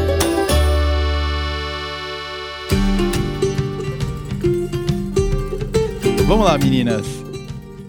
Aspectos ruins. De novo, fora da caixinha, coisas que pra vocês é pra gente tentar trazer uma perspectiva diferente, coisas que você não gosta ah, daqui você acha que poderia ser melhor. Se é que tem, pode não ter também. Pode ser só a família, isso não tem problema também. Mas algo a mais, assim. É, tem duas coisas pra mim que, que são meio difíceis aqui. Que a primeira é o inverno. Hum, Não, não pelo frio em si, mas pelos dias muito curtinhos, pelo pouco sol, pela quantidade de chuva. É, para mim é muito difícil ficar tanto tempo assim sem sol. Eu fico mal, assim, o meu, meu humor muda realmente assim, nessa época. Tem gente que não, não, não se abala tanto, tem gente que gosta, tem gente que, como o Victor, faz o, faz o, o snowboard ou esquia e, e é- e é uma época legal. Pra mim é uma época bem pesada, assim, e tô aí no meu sexto inverno e ainda não consegui me adaptar. Complicado. é, não é nem. E de novo, não é nem só questão frio, né? É a questão de falta de luminosidade, né? Exato, eu acho que o frio é de menos.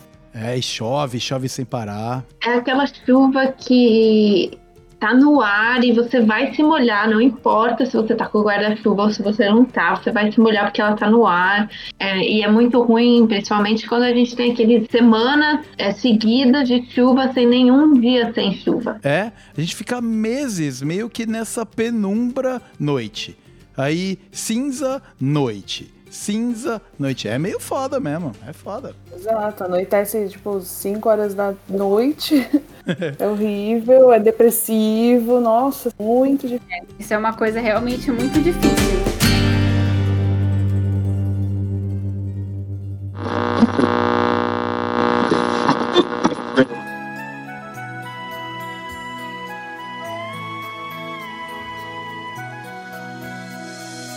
A segunda coisa que também não é muito legal aqui pra mim, é meio, meio difícil falar assim, explicar exatamente, mas é, são as pessoas, o estilo de vida da. Amanda, para de roubar minhas, minhas coisas e falar assim.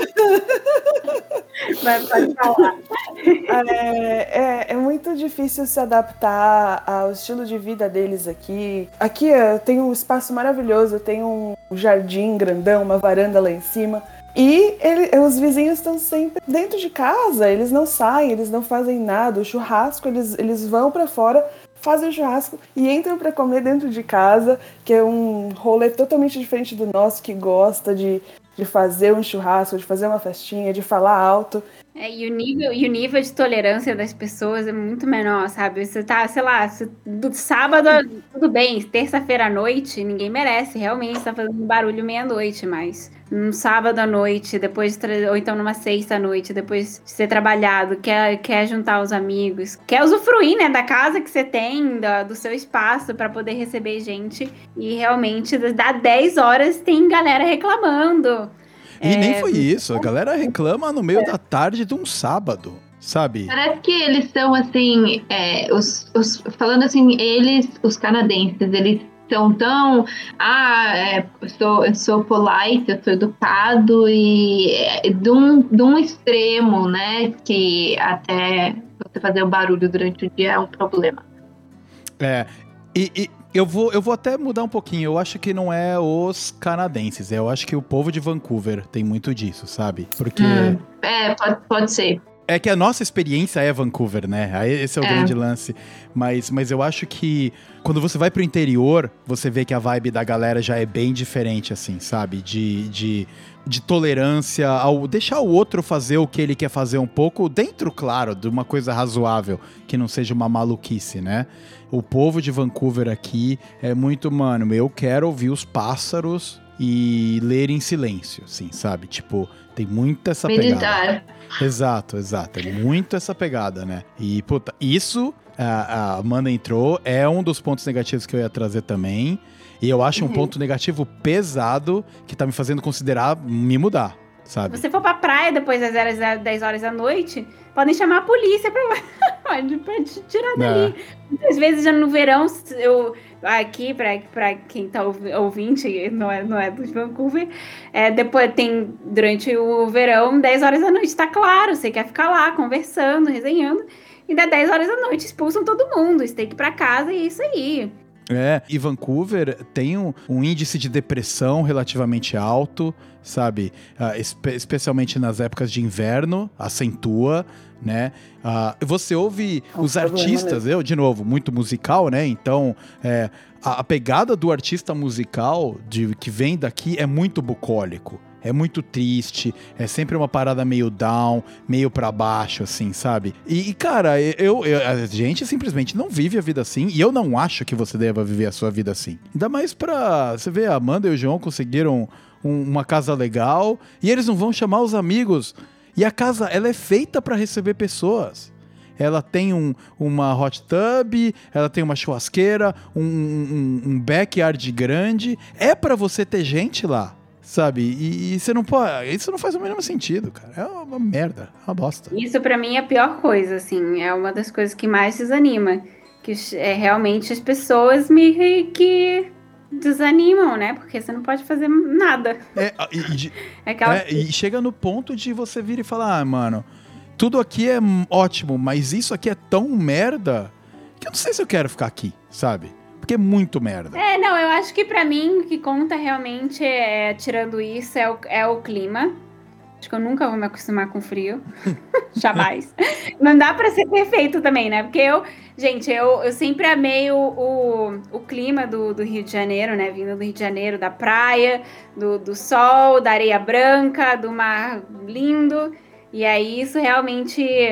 Esse negócio de, de passar frio o ano inteiro, até no, até no verão, às vezes, É, né? Sim.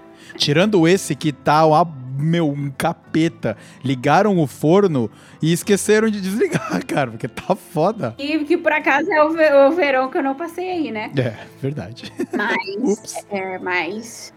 é, mas é, isso aí me pega bastante, assim. Isso que nem a Amanda falou. O clima conta muito no meu humor, assim. Meu, eu, eu Valesca no verão e eu no, no Valesca no inverno é, são pessoas completamente diferentes.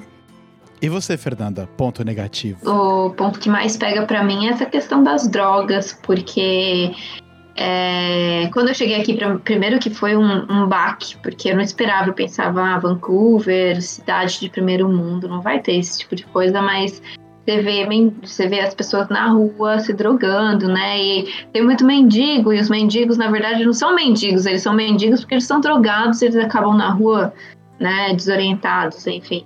E, e é um pouco assustador também, porque você vê, eu, já cheguei a ver notícia na, na, TV que uma criança pegou um- uma injeção que estava jogada no parque.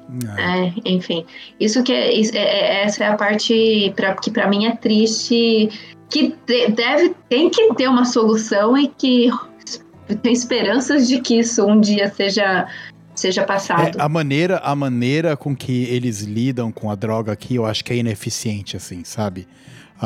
O- no Brasil tem muito. A galera brinca de drogas bar e tal, etc. Mas a gente tem uma, uma maneira de adereçar muito mais. Cara, isso não, é- não é bom, entendeu?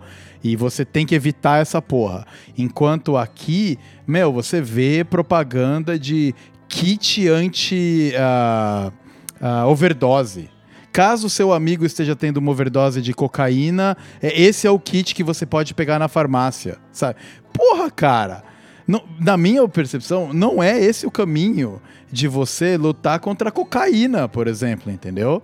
É, é, é você não deixar a cocaína entrar aqui, sabe? Você tratar a cocaína como um problema, um crime sabe? Então, eu acho muito leve a maneira que essas drogas pesadas pra caceta são tratadas aqui. Tipo, é como se tudo bem, sabe? Usar cocaína ou heroína, essas porra todas, sabe? É como se tudo certo. Isso é foda. É bem chocante mesmo, porque no Brasil, pelo menos no meus, na minha realidade, no meu ciclo de amizade, gente, cocaína, essas drogas mais pesadas são umas coisas que não, não fazem parte, assim. É uma coisa tipo, nossa, chegou na cocaína, ferrou. Nunca, assim, nunca já passou pela cabeça, né? Tipo, isso nem é. Exato. E aqui, né, ele- principalmente na BCIT, quando você convive com bastante gente canadense, é normal, Normal. assim, tipo, Imagina, é, tipo, novinhos, meninas de 20 anos já provaram. É, essas todo mundo faz, assim, a maioria, pelo menos já experimentou, exatamente. A primeira vez que eu vi alguém cheirando cocaína foi com um amigo meu da BCAT, assim, na minha frente. Foda-se. Um bando de gente fazendo ali e é normal. O que realmente essas coisas acabam levando para outras coisas piores, que nem heroína ou a meta, me, a é metanfetamina, é? né? É, é e é uma coisa, coisa assim.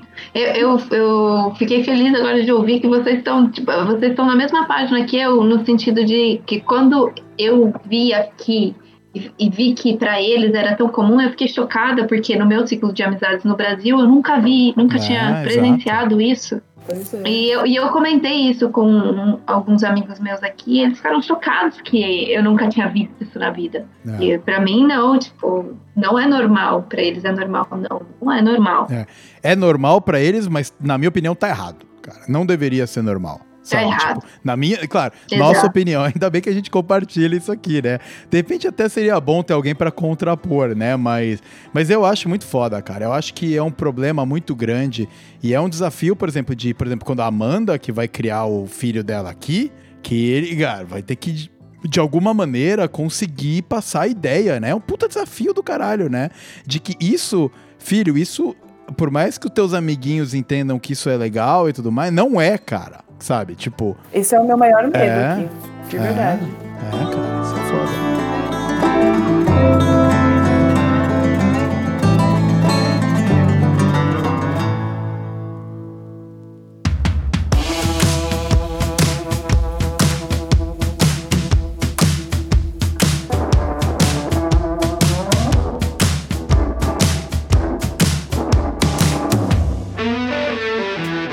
Eu queria saber um pouco da, da percepção que vocês têm sobre o excesso de informação que tem em mídia social, saca? De tanto pseudo profissional aí, gente que manja pra caralho de vir para o Canadá. Meu, se você digita ir para o Canadá no YouTube, tem zilhões de gente produzindo conteúdo sobre a parada.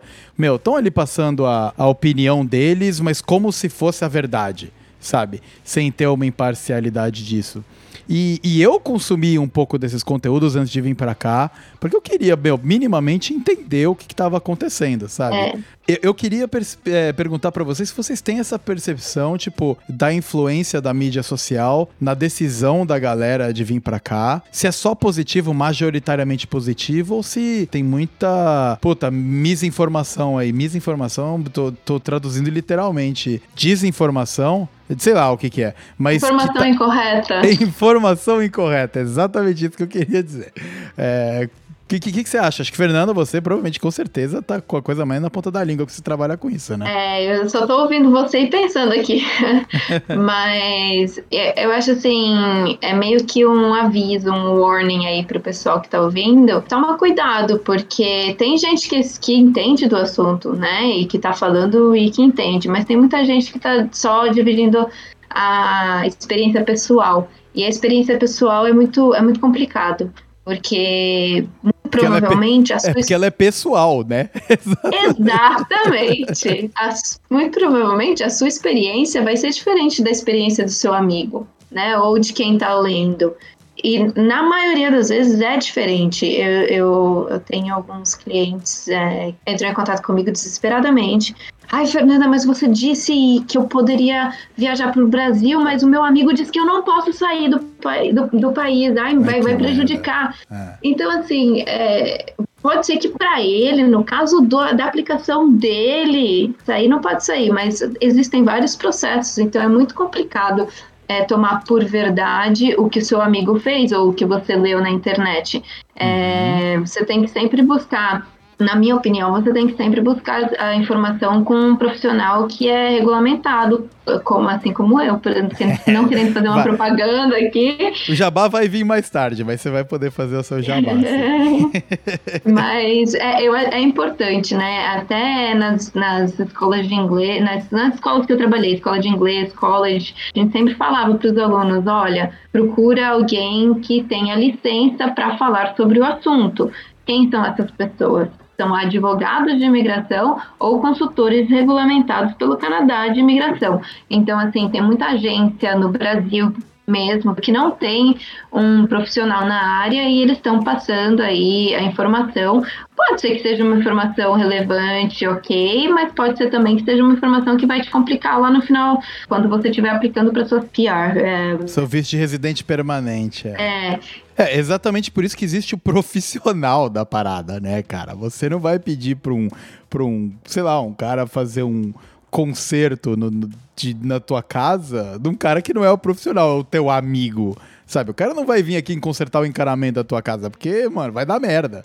Sabe? É tipo quando eu, eu sou muito do it yourself, né? Tudo que eu quero tentar fazer, eu tento fazer o mesmo primeiro. Quanta coisa já não destruí, porque eu não sei o que eu tô fazendo e, e depois me arrependo, né? Mais ou menos esse, esse ponto, né? E a galera tem muito acesso a muita informação, né? É, eu lembro quando eu tava estudando, eu, eu li muito a página da imigração do Canadá, né? Que é chato pra caralho mas eu tinha o inglês suficiente para entender o que aquilo estava acontecendo.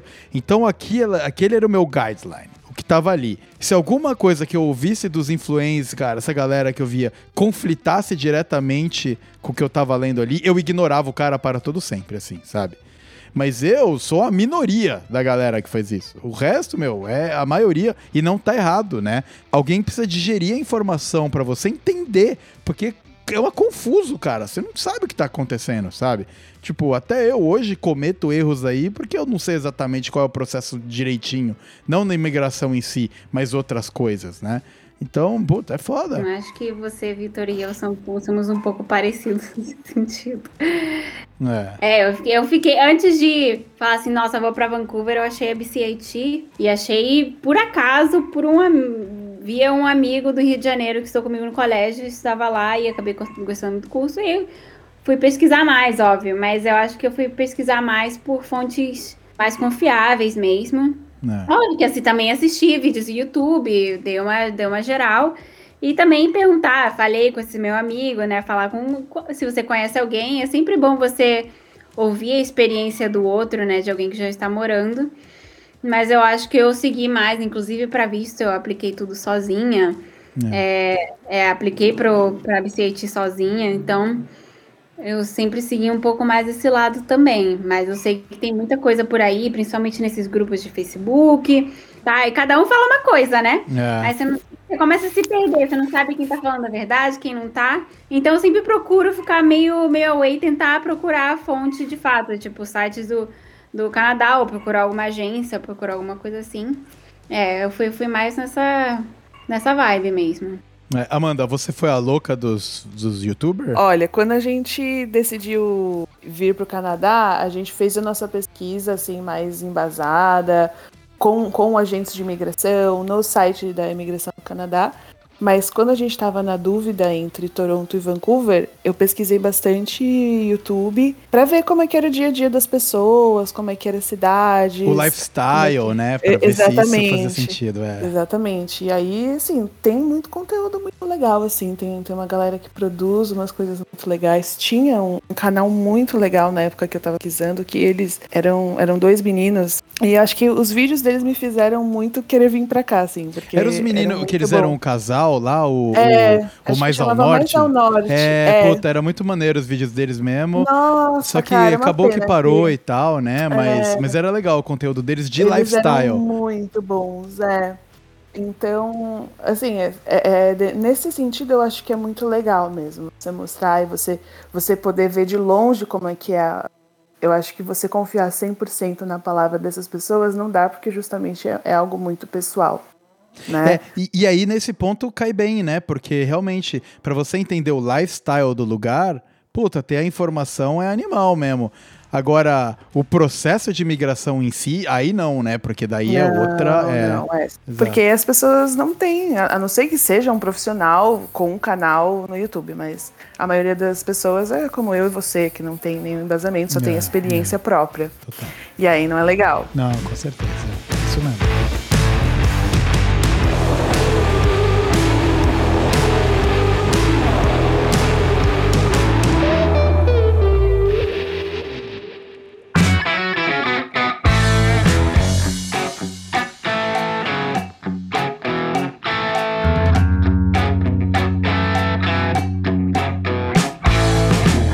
Bem, papo concluído. Eu acho que esse entra pro grupinho dos nossos episódios onde a gente vem para aprender. Uh, não é sempre a, que eu tenho a possibilidade de abordar um assunto que, que realmente agrega na vida das pessoas. A gente fala muita coisa aqui para manter o ânimo alto, para você se distrair, para você ser feliz. Uh, às vezes a gente fala de filme, a gente fala de, de bebida, de zoeira, mas a gente também traz informação de vez em quando. Uh, muito obrigado, meninas, essas meninas fodas demais que sovaram um tempinho aqui no, no domingão que a gente está fazendo essa gravação para participarem com a gente. Então eu vou passar a voz a elas para elas se despedirem de você, que nos ouve. E vamos começar com você, Valzinha. Dá, dá tchau pro pessoal. Tchau, tô zoando. tchau, que se foda! Que se foda! Não, muito, muito obrigada, Vitor, por ter me chamado. Agradeço. Quem está ouvindo, espero que vocês tenham aprendido alguma coisa ou que tenha, tenha ajudado de alguma maneira. E, e, muito obrigada. Adoro, adoro falar sobre, sobre imigração, sobre experiência de vida, então adorei a nossa conversa. Mais papos sobre isso acontecerão com certeza, Valzinha. Obrigado por ter vindo. É, você que está aí no Brasil, saudades, volta logo pra gente, pra gente colocar volta o papo logo. em dia tomando uma cerveja. Tá todo mundo com saudade aqui. Ah, eu também. é, Amanda, obrigado de novo, mais uma vez, por participar aqui. Uh, você se convidou para participar mais vezes no episódio anterior, aconteceu. Olha aí, só, olha só. Desejo concluído. Dá um tchauzinho aí pro pessoal. Ah, eu que agradeço o convite de novo, foi muito gostoso. E pode me convidar sempre, porque eu adoro falar. Então, eu adoro participar do podcast, é muito legal. E, nossa, foi muito legal também. Foi um prazer conhecer a Fê e estar tá com vocês dois, que né, a gente já conversa bastante. E foi muito bom. Muito, muito obrigada, gente. Um beijo. Muito bem, muito bem. Ai, que bonitinho, né? E, Fernanda, obrigado. Você é a profissional do episódio hoje. Alguém que, tem que ter alguém que manja do que tá falando para tentar salvar a gente do buraco aqui. É, se despede aí. É, obrigado, Fernanda, por ter, por ter participado. Ah, obrigada a você por ter me convidado. E eu achei muito legal, assim, o convite, porque muitas vezes a gente eu participo de algumas coisas assim e é, é muito formal, é muito burocrático, muito sobre uhum. imigração, né? Por ser é, consultora de imigração e aqui eu achei muito um papo mais leve, mais gostoso, mais fluido. Então, muito obrigada pela oportunidade. Gostei muito, me diverti muito. Então, se você quiser me chamar de novo, não como consultora de imigração, para outros assuntos, eu topo. Eu acho que dá até para aproveitar e fala um pouco do, do, do, que você faz e, e como as pessoas podem chegar até você. É, obrigada pelo espaço, mas é, se, é, eu, tenho, eu tenho um site, é www.fbarrosimmigration.com. Como eu falei no começo do, pod, do podcast, eu sou consultora de imigração regulamentada pelo Canadá, então eu estudei, eu tenho a licença para te dar esse, esse advice, né, esse conselho profissional de como você deve se planejar para vir para o Canadá. Então, se você quiser entrar em contato, esse é meu site, é Fernanda Barros Immigration. É isso. E, e, como você pode falar com a Fernanda, vai estar tá aqui na descrição do, do episódio. É só você ir lá, é, dar uma conferida, vai ter o site, o e-mail dela lá para você entrar em contato. Mas é, foi um prazer, meninas, conhecê-las. Espero que a gente se conheça aqui pessoalmente também. Foi muito gostoso. Eu estava um pouco nervosa antes, não vou, não vou mentir, mas foi um papo muito fluido, muito gostoso. Foi um papo assim de bar mesmo. Gostei. Muito obrigada.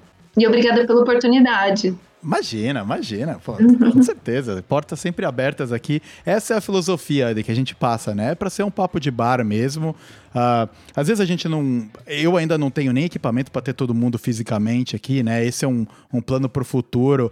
Quando for gravar com pessoas que estão aqui, tem um estúdiozinho, quatro microfones, para todo mundo. Pra gente realmente falar no bar, sabe? E servir uma cerveja um pro outro e tal, essas coisas mas a gente ainda vive um mundo de pandemia, a gente ainda está é, evoluindo passo a passo, e tem vezes que a gente quer muita gente do Brasil participando para, pô, ter gente diferente, pessoas diferentes se conhecerem. Fico feliz que você gostou. É exatamente essa pegada que a gente quer passar. Para você, ouvinte, espero que você tenha gostado e aprendido um pouquinho também. Uh, eu, eu, mesmo imigrando, ouvindo a Fernanda falar, a gente aprende e, a, e as outras meninas até uma percepção de, diferente, né? De que a gente às vezes não tem simplesmente porque a gente está um pouco fechado na nossa casinha, no nosso dia a dia. Eu agradeço a você que ficou com a gente até o final. A gente se vê no próximo episódio. Um grande abraço e tchau, tchau. Tchau!